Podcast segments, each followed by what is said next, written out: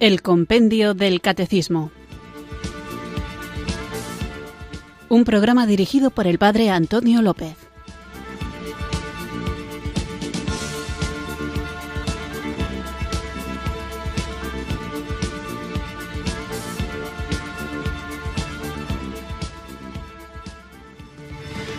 Muy buenas tardes, queridos oyentes de Radio María. Recibido un cariñoso saludo desde Irurzun, en Navarra, quienes sintonizáis una tarde más esta Radio de la Virgen para escuchar nuestro programa diario de formación de lunes a viernes de 4 a 5 de la tarde, el Compendio del Catecismo, este espacio de la emisora de la Virgen en el que vamos recorriendo despacio, pausadamente, tratando de profundizar en las distintas preguntas y respuestas del libro maravilloso que ojalá que todos tengáis, leáis y consultéis, que es el Compendio del Catecismo.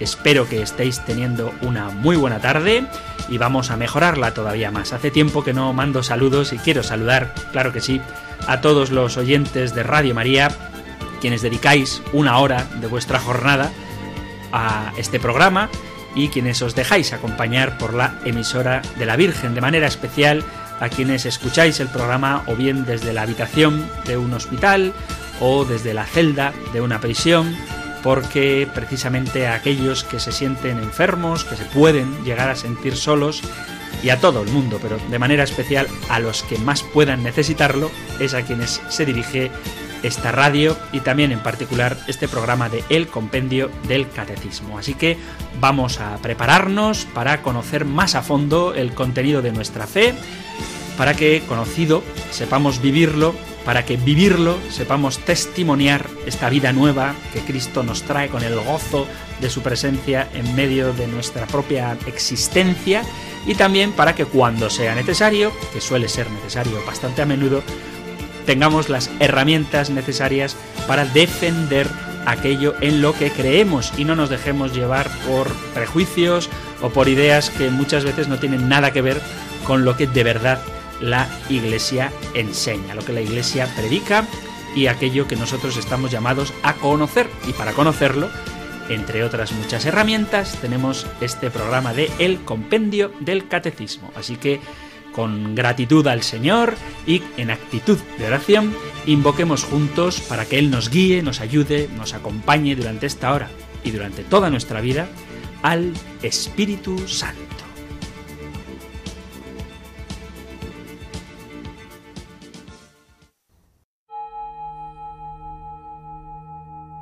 Ven Espíritu, ven Espíritu, ven Espíritu.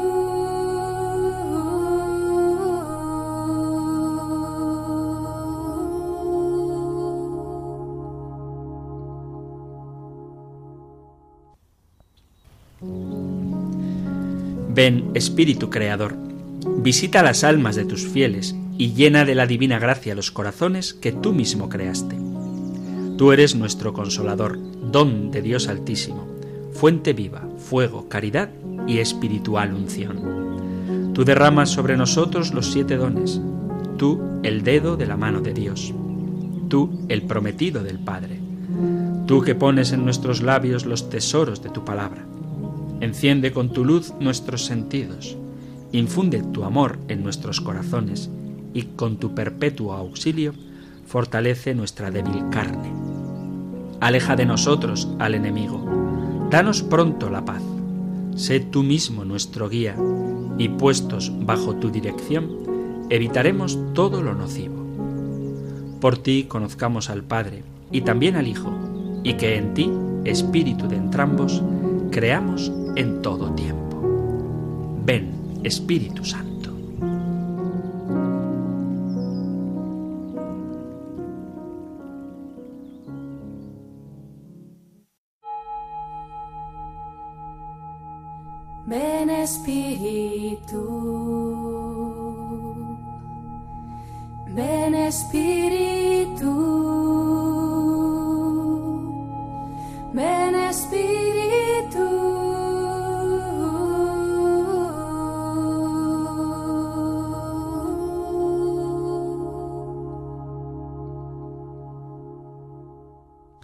Antes de comenzar con el programa, vamos a ponernos, como hacemos habitualmente, en contexto. Estamos en la parte primera del compendio del Catecismo, donde afirmamos creo en Dios Padre, y en concreto estamos viendo, después de su creación, de la creación del hombre, por parte de Dios y de la relación entre las cosas creadas, qué es en concreto el hombre. Estamos centrándonos en el hombre en estos últimos programas y después de ver cómo el hombre ha sido creado imagen de Dios para la felicidad, formando entre todos una unidad, unidad que se realiza también dentro del hombre, entre el cuerpo y el alma, alma infundida directamente por Dios en el hombre en el momento en el que éste viene a la existencia, y también después de haber visto la relación entre el hombre y la mujer, esto es lo que hemos visto hasta ahora en los últimos programas, vamos a continuar con el último de los puntos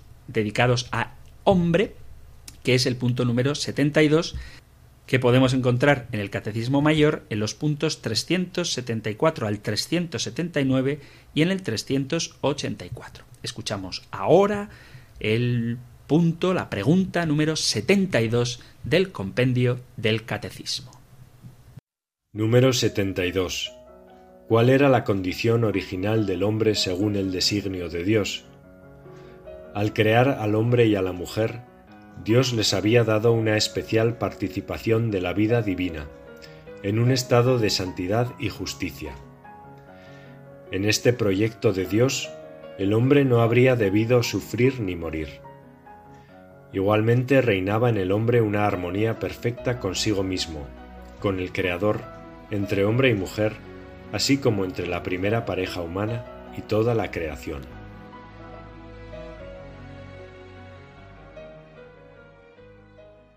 Esto es lo que nos plantea el Catecismo en la pregunta número 72 y como veis seguimos con el libro del Génesis. Es normal que estemos tan centrados en él cuando de lo que estamos tratando en esta sección del compendio del Catecismo es de Dios creador y donde aparece de manera más explícita y clara el, atributo creador de Dios es precisamente en el libro del Génesis. Por eso, para poder entender bien todo lo que el libro del Génesis nos dice, hay una cuestión que parece muy presente a juzgar por lo que he descubierto a medida que preparaba estos programas y también hablando con mucha gente que tiene serias dudas a propósito de cómo hay que entender el libro del Génesis, porque estoy cansado, y además de verdad que me desagrada mucho cuando lo oigo, de escuchar expresiones del tipo que el Génesis es una historia, un cuento, una historieta, un cuento, una fábula, y que no tiene nada que ver con la realidad, que es una historia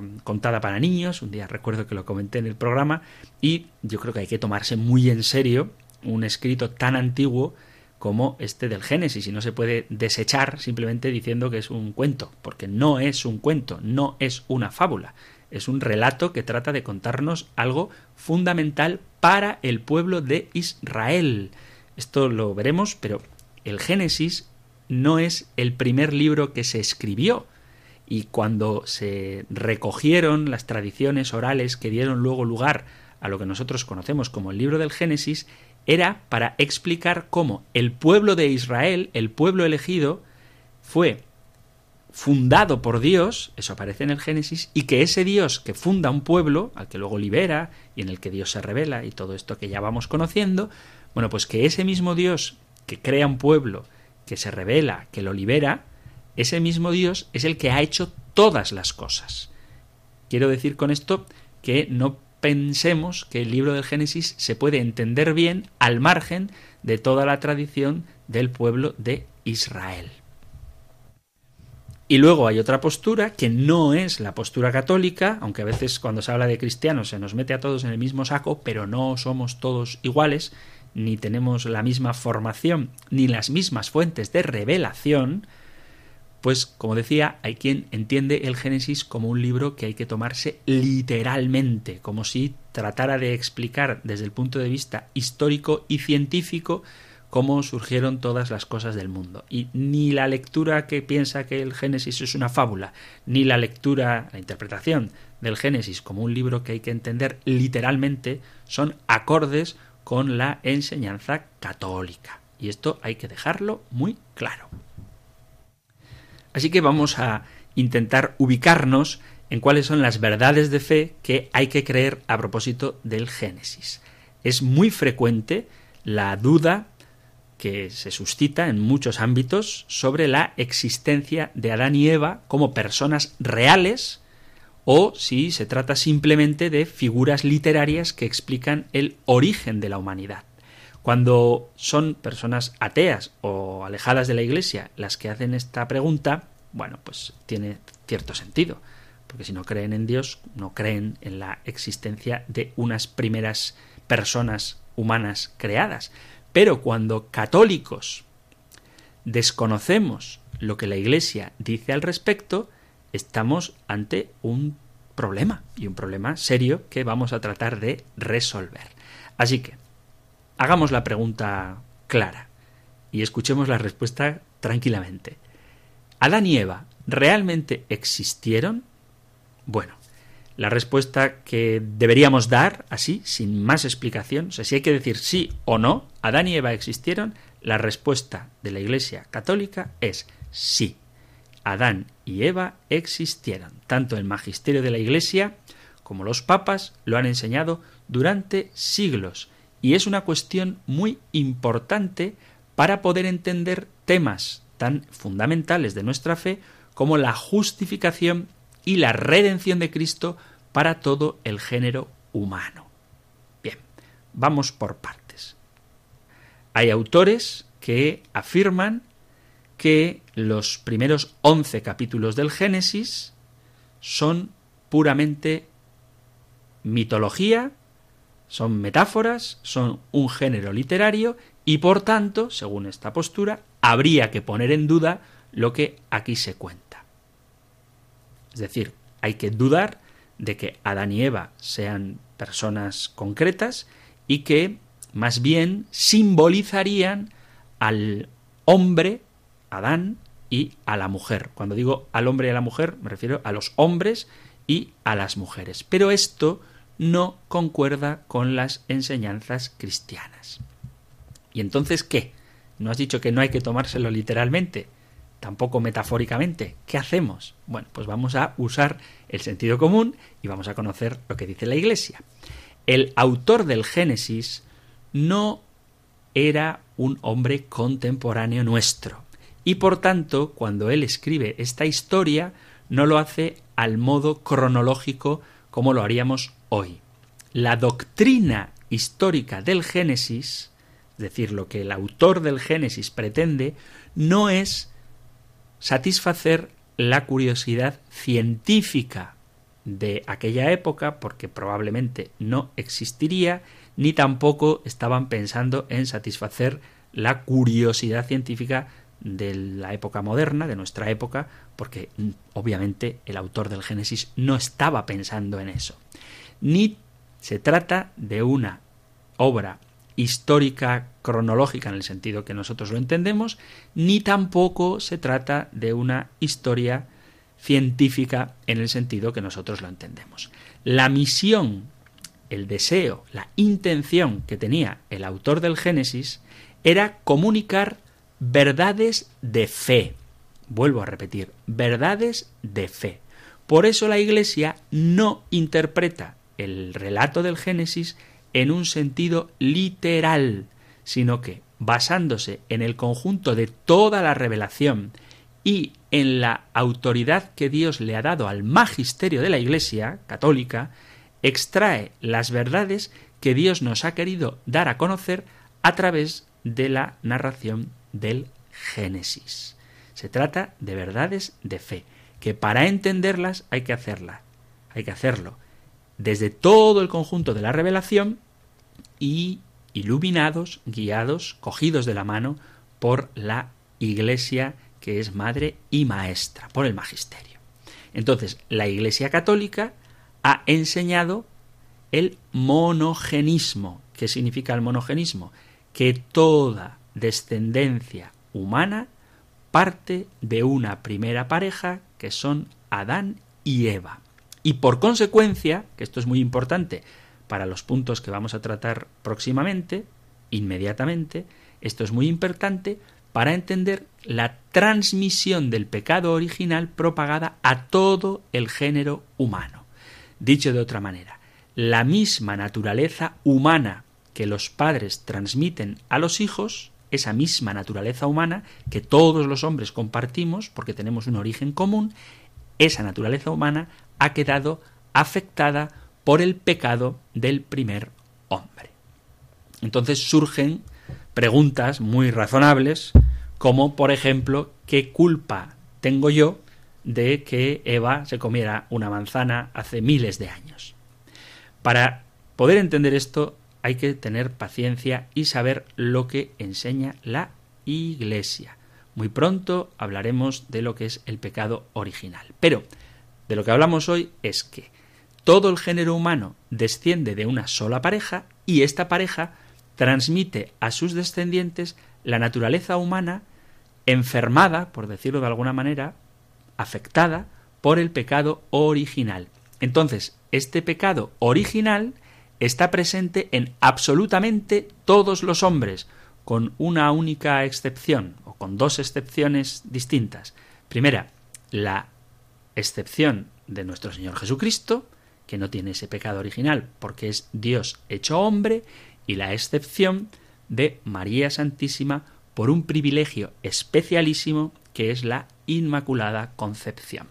De esto hablaremos cuando llegue el momento. Pero la idea de que todos los hombres procedemos de una misma pareja originaria viene a explicar que hemos heredado, que hemos recibido de ellos la humanidad, la naturaleza humana, y que esa naturaleza humana estaba afectada por el pecado. Y solamente Jesús, porque es Dios hecho hombre, y María, porque fue concebida inmaculada, se ven libres de esta influencia del pecado en su propia humanidad. La Iglesia lo que no acepta, lo que la Iglesia católica no acepta, es el poligenismo. El monogenismo es que toda la descendencia humana parte de una misma pareja, de un origen, Adán y Eva, todos, y el poligenismo lo que hace es afirmar que hay múltiples ancestros en el hombre y que la vida humana, en el proceso de la evolución, se formó más o menos simultáneamente de varias parejas. Es decir, que hubo varias parejas que surgieron más o menos a la vez y de ellas surge toda la humanidad. Eso es lo que la Iglesia no acepta, el poligenismo. Un tema que suscitó en su momento muchas preguntas de oyentes era el tema de la evolución. Bien, la evolución nunca ha sido condenada por la Iglesia Católica. El evolucionismo no contradice la doctrina cristiana. ¿Por qué? Pues porque la Iglesia no se compromete en cuestiones específicamente científicas que además, por otro lado, son opinables, porque la teoría de la evolución todavía a día de hoy es una teoría. Lo que la Iglesia enseña es que la evolución sí es compatible con la creación, que Dios ha creado las cosas, y con la providencia, que Dios cuida de las cosas que ha creado. Y por lo tanto, las realidades humanas, las realidades físicas, no son una especie de juego de azar entre fuerzas ciegas. Se puede decir que desde el punto de vista de la doctrina de la fe no hay dificultades para explicar el origen del hombre en cuanto a su cuerpo mediante la hipótesis del evolucionismo. No hay dificultad por parte de la Iglesia Católica. Vuelvo a insistir, la Iglesia Católica. Si tú eres de algún grupo fundamentalista, pídele explicaciones a tu pastor. ¿eh? Pero desde la Iglesia Católica no hay dificultades en aceptar que el cuerpo humano, el cuerpo humano, solo el cuerpo humano, el aspecto físico, el elemento físico del hombre, haya podido evolucionar.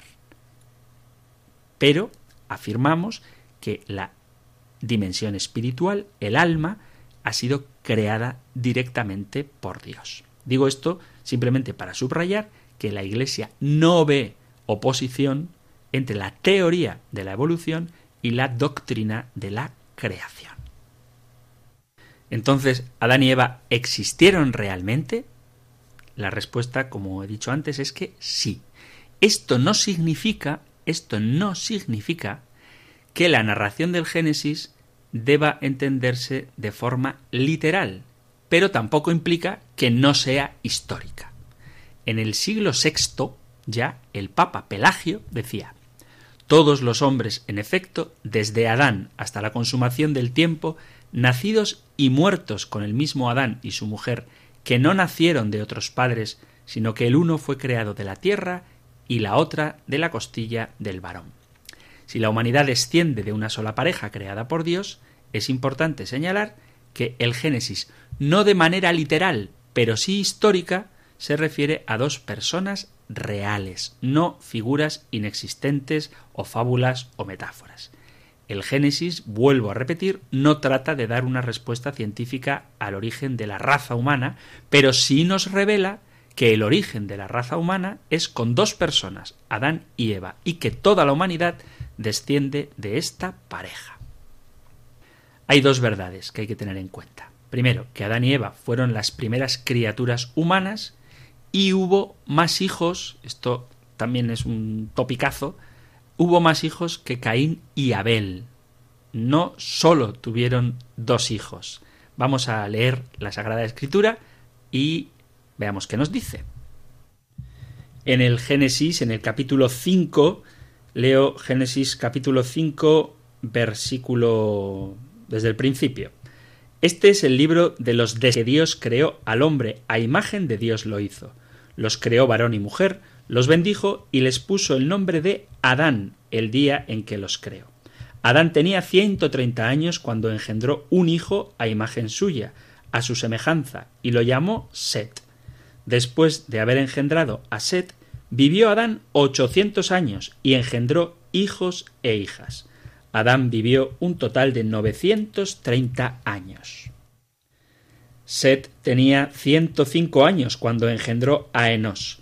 Después de haber engendrado a Enos, vivió Set 807 años y engendró hijos e hijas. Set vivió un total de 912 años. Enos tenía 90 años cuando engendró a Kenán. Después de haber engendrado a Kenán, vivió Enos 815 años y engendró hijos e hijas. Enos vivió un total de 905 años. Kenán tenía 70 años cuando engendró a Malalel. Después de haber engendrado a Malalel, vivió Kenán 840 años y engendró hijos e hijas. Bueno, sigue el pasaje dando nombres para que veamos cómo es la descendencia y que no eran solo dos hijos, Caín y Abel como se piensa, incluso alguno más formado habla de Caín, Abel y Set, pero es que lo que dice la escritura es que engendró hijos e hijas, así que la descendencia era abundante.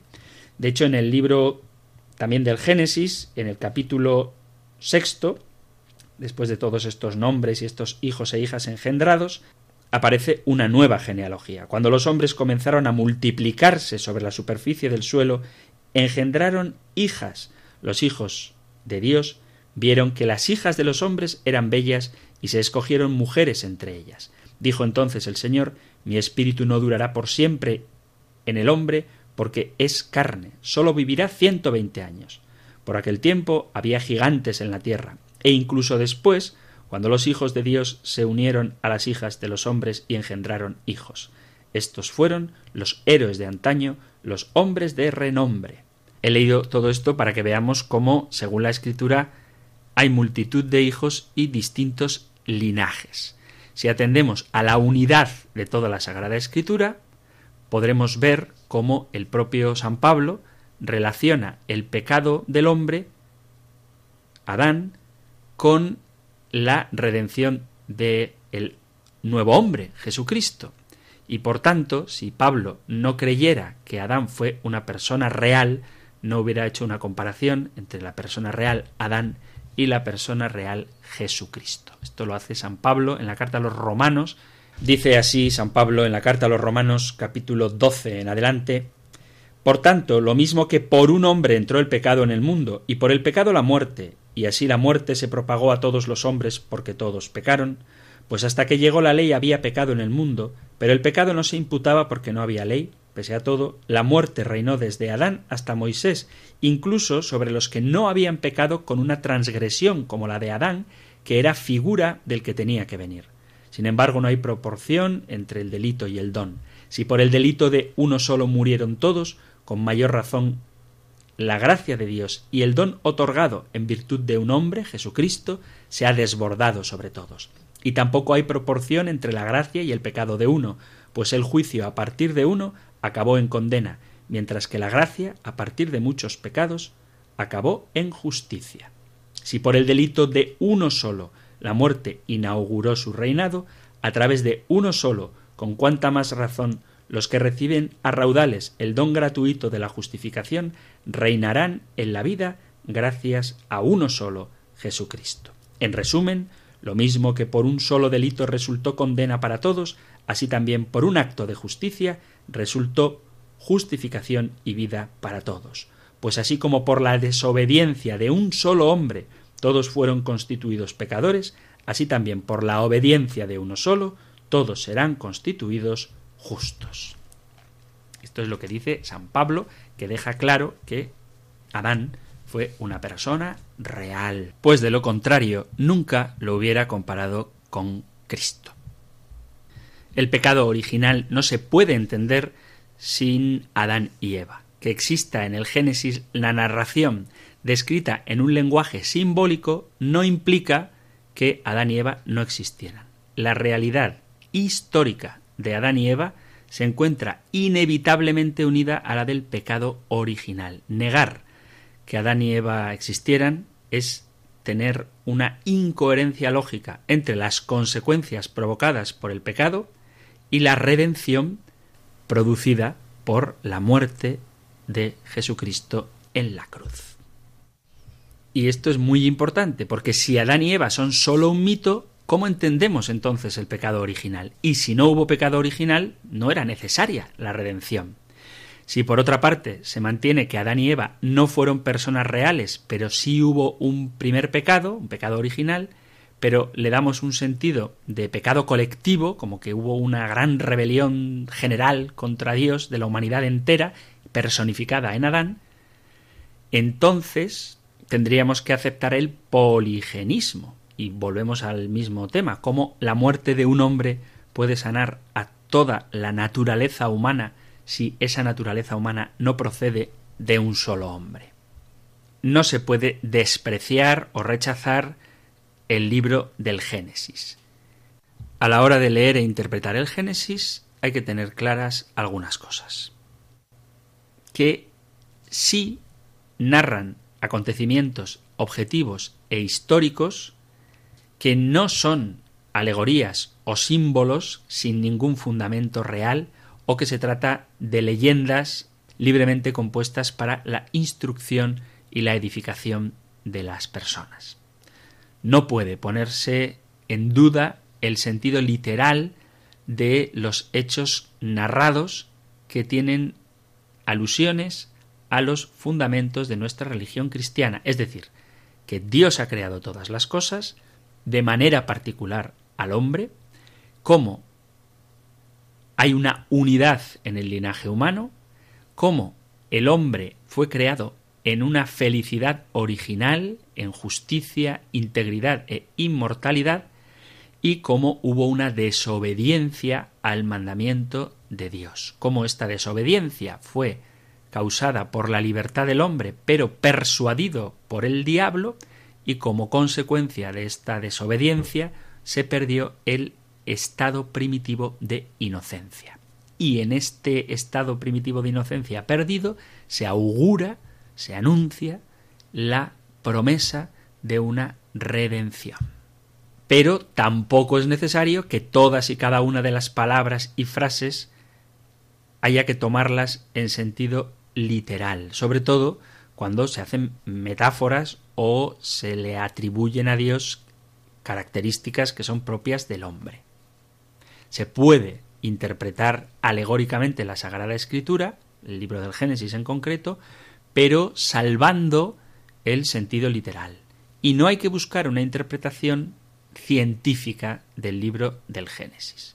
Porque, como ya he dicho en más de una ocasión, y no me cansaré de repetir, el libro del Génesis, como toda la Sagrada Escritura, es un libro religioso, que tiene un sentido teológico, pero ese sentido teológico tiene un fundamento en la realidad, en la historia. Vamos a hacer una pequeña pausa y continuamos con nuestro programa.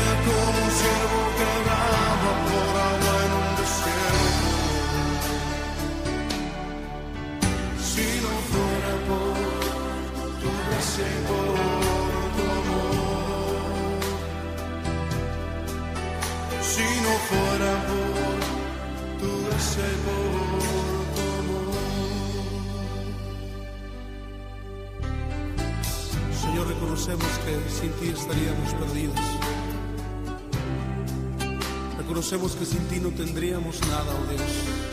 Pero tú por tu misericordia nos has alcanzado, por tu gracia nos has hecho libres. Por eso te bendecimos.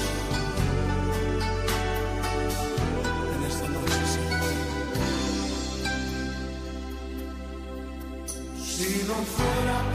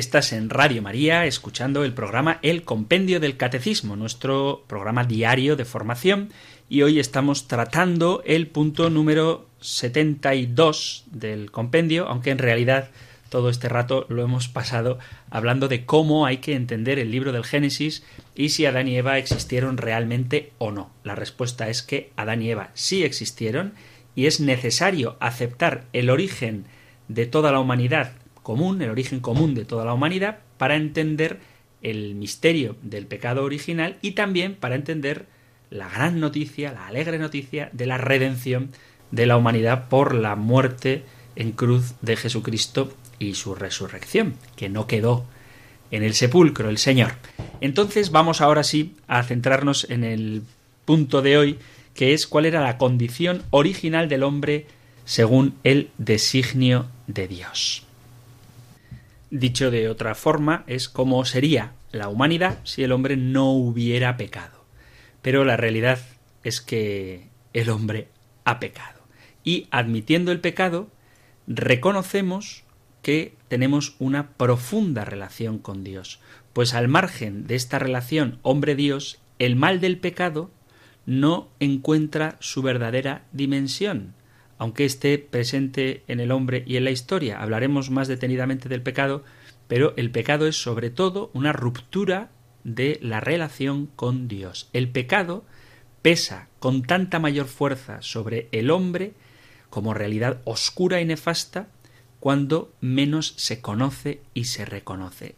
Dicho de otra manera, que cuando menos se identifica el pecado como una oposición frente a Dios, más influencia, más fuerza tiene. Desafortunadamente, a veces parece que el pecado es cometer pequeñas infracciones, pero en el fondo el pecado supone un quebrantamiento del plan original que Dios tenía sobre el hombre.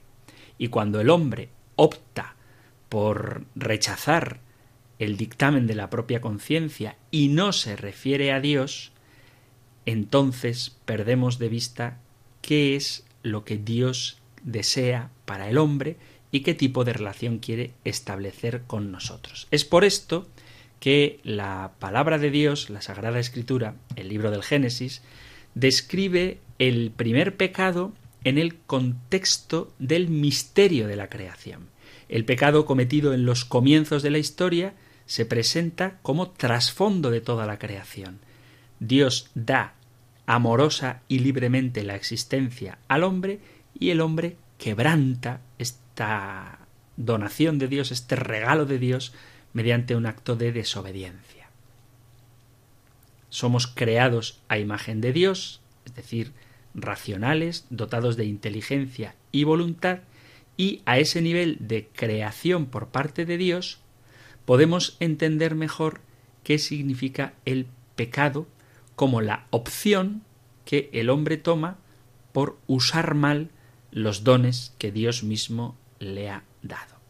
Y este pecado, esta opción del hombre por apartarse del camino de Dios, aparece en el principio de la creación. En el origen aparece el mal moral y a partir de ese momento la humanidad experimenta incesantemente esta ruptura con Dios y es lo que nosotros llamamos pecado. Estoy hablando del pecado, pero hoy vamos a hablar de cómo era el hombre antes del pecado, sí, pero hay que entender qué significa el pecado. El libro del Génesis nos habla de la bondad originaria de todo lo creado y de modo especial de la bondad del hombre, creado por Dios, hombre y mujer, varón y mujer. Al describir la creación, aparece varias veces esta expresión que hemos visto y vio Dios que era bueno. Y por último, cuando crea al hombre y vio Dios que era muy bueno cuanto había hecho. Se trata de ser creados a imagen de Dios, racionales y libres, y esto es algo muy bueno según el designio que Dios tenía. Entonces, ¿cómo era el hombre antes de la caída? ¿Cuál era la situación originaria del hombre? tal y como Dios lo pensó, pues muy bueno. Y esto es fundamental para enseñar, para entender la inocencia original, la justicia original en la que el hombre fue creado, tal y como podemos concluir, como podemos deducir de los relatos del Génesis en los que el hombre sale directamente de las manos de Dios y vive, y esto es una cosa muy bonita, en familiaridad con Él. Dios dialoga cara a cara con el hombre, Dios conoce las necesidades del hombre, por eso dice lo de no es bueno que el hombre esté solo, y Dios regala al hombre una ayuda adecuada. De hecho, también en la Sagrada Escritura, en el libro del Eclesiastés, podemos leer Dios hizo recto al hombre. El hombre ha sido creado en santidad y justicia originariamente. Es decir, que antes del pecado el hombre poseía la gracia santificante con todos los dones sobrenaturales que hacen al hombre justo delante de Dios. ¿Cómo era el hombre en el principio, antes del pecado? Era justo delante de Dios. El hombre, dicho de una manera muy sencilla y muy fácil de entender, vivía en amistad con Dios. A la luz de la Biblia, el estado del hombre antes del pecado se presenta como una condición de perfección original, y esta es la imagen del paraíso. ¿Cuál era la fuente de la perfección del hombre? La respuesta es que esta, la perfección del hombre, se encontraba sobre todo en la amistad con Dios mediante la gracia santificante y aquellos dones que se llaman preternaturales y que el hombre perdió por el pecado. Estos dones preternaturales que Adán y Eva perdieron después del pecado original eran la inmortalidad, el dominio de las pasiones y la ausencia de sufrimiento.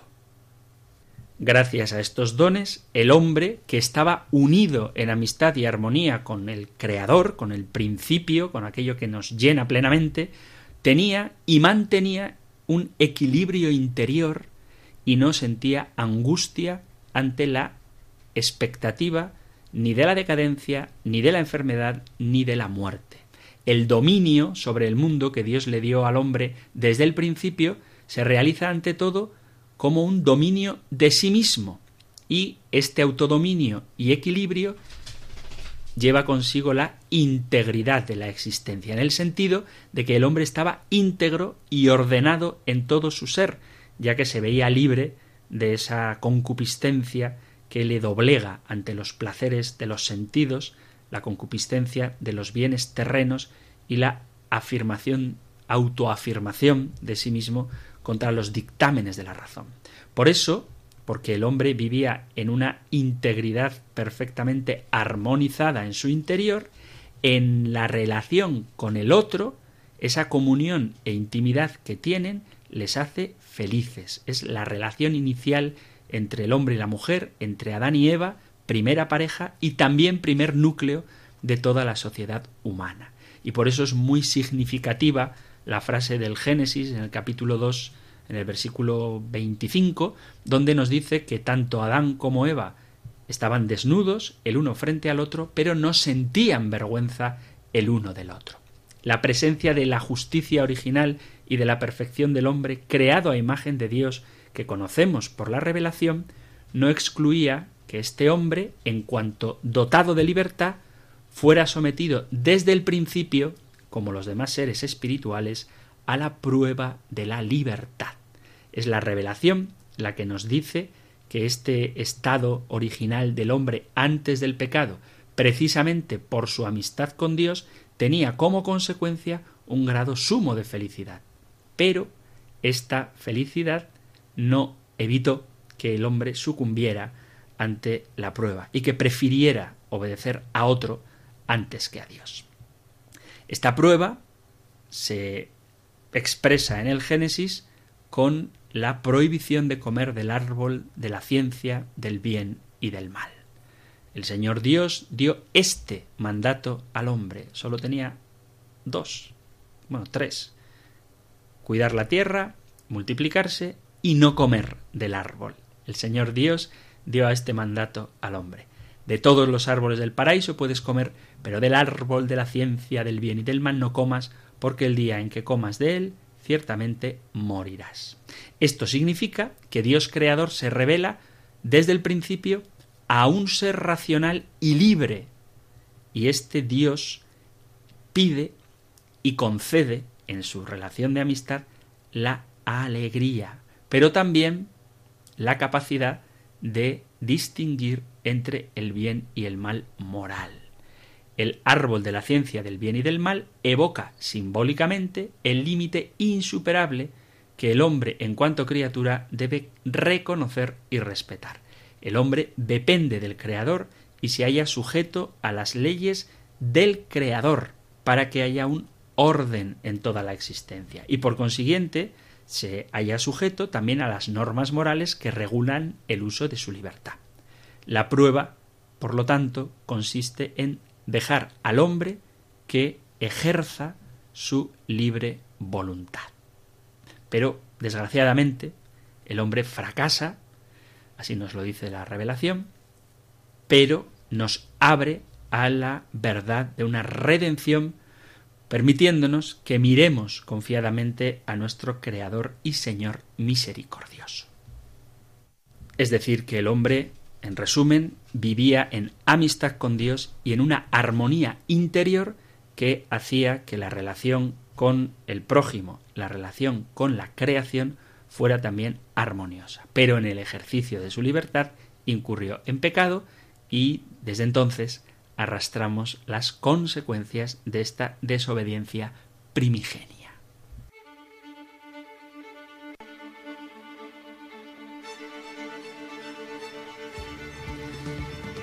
Queridos amigos, queridos oyentes de este espacio de El Compendio del Catecismo, llegamos al final del programa, así que abrimos las líneas para que podáis poneros en contacto con él. Sabéis que si queréis entrar en directo al programa podéis hacerlo llamando al 91 005 94 19 91 005 94 19. Si preferís dejar un mensaje de WhatsApp, tenéis el teléfono 668 594 383 668 594 383 o si lo que queréis es enviar un mensaje de correo electrónico, tenéis a vuestra disposición la dirección compendio arroba radiomaria.es compendio arroba radiomaria.es correo electrónico 668 594 383 teléfono de WhatsApp y para entrar en directo teléfono 91 005 94 19 91 005 94 19. Aquí os espero.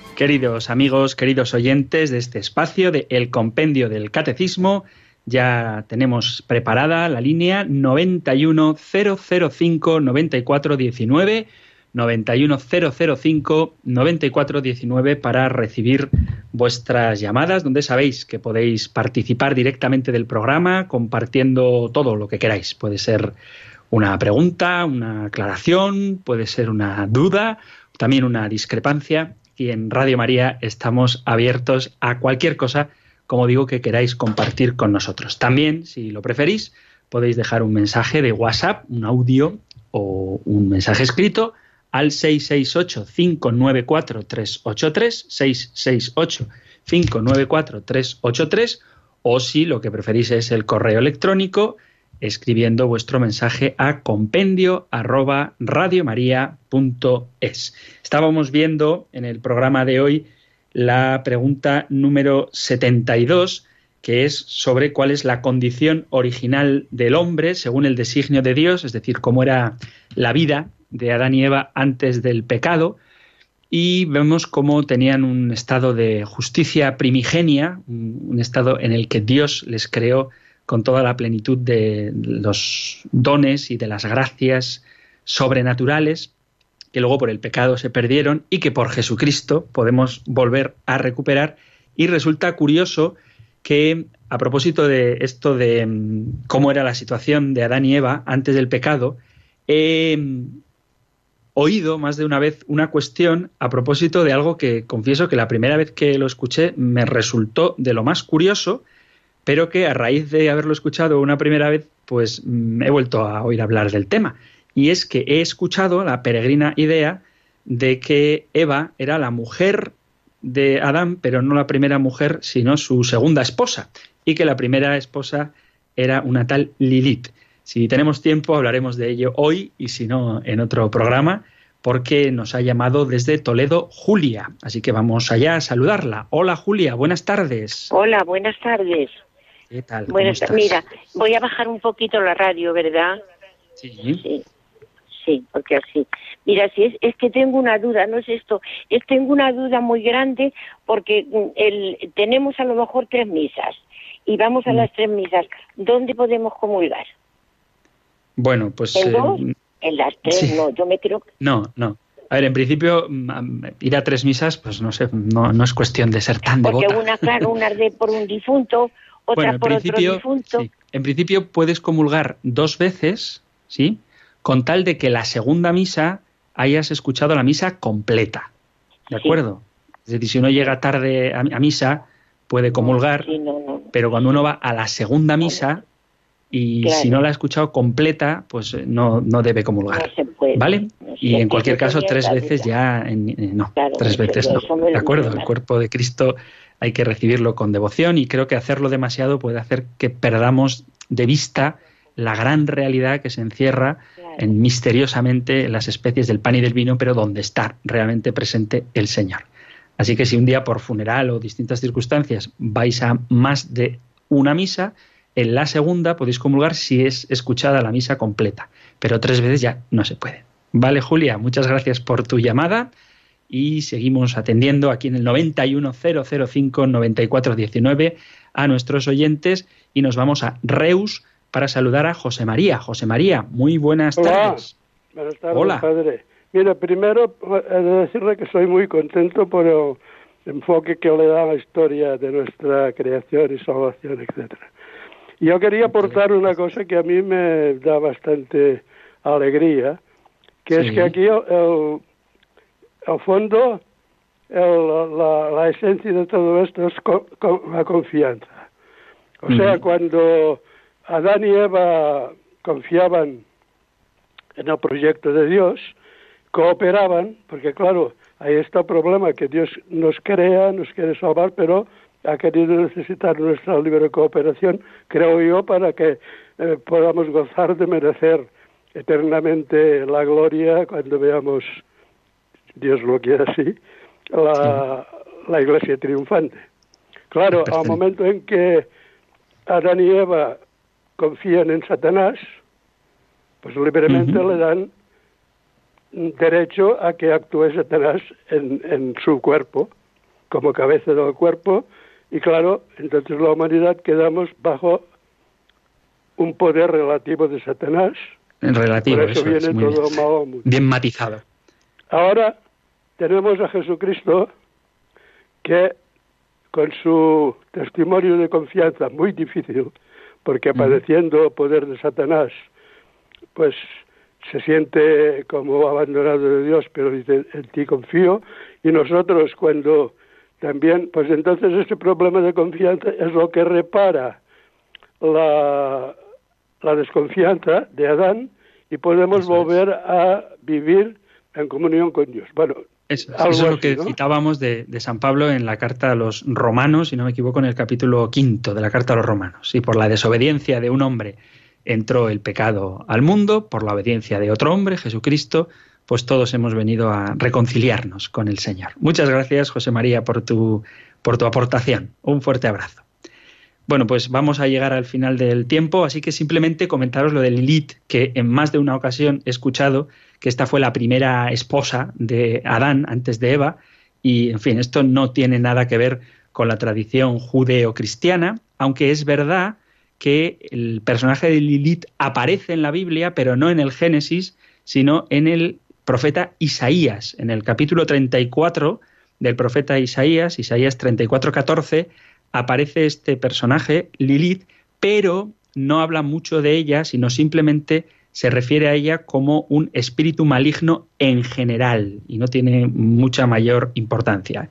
Lo digo para que no creamos esas cosas que a veces se dicen en foros de poca formación cristiana, de que efectivamente Lilith fue una mujer creada incluso antes que Eva y que tiene una importancia formidable en la vida de la revelación cristiana, porque no es cierto. Lilith tiene mucho que ver con el mundo esotérico, con otras tradiciones anteriores al judaísmo, con el mundo de la cábala y con el mundo del satanismo, si queréis, pero nada que ver con la revelación bíblica tal y como nos ha sido dada a través de los siglos por primero la tradición judía y después por el magisterio de la Iglesia. Así que no sé si os sonaba lo de Lilith, pero a mí me llamó mucho la atención en su día y son varias las veces que he escuchado hablar de ella y vuelvo a repetir, nada que ver con la revelación de la Sagrada Escritura, aunque aparece mencionada como un espíritu maligno en el profeta Isaías. Bueno, queridos amigos, terminamos ahora con la bendición del Señor, que sí que tenemos en la Sagrada Escritura, en el libro de los números, en el capítulo sexto, y alguna vez algún oyente lo pregunta, versículos del 24 al 26. Números 6, del 24 al 26. El Señor te bendiga y te proteja, el Señor ilumine su rostro sobre ti y te conceda su favor, el Señor te muestre su rostro y te conceda la paz. Muchísimas gracias por estar ahí, gracias por escuchar el compendio del catecismo y si queréis, volveremos a encontrarnos en un próximo programa. Un fuerte abrazo.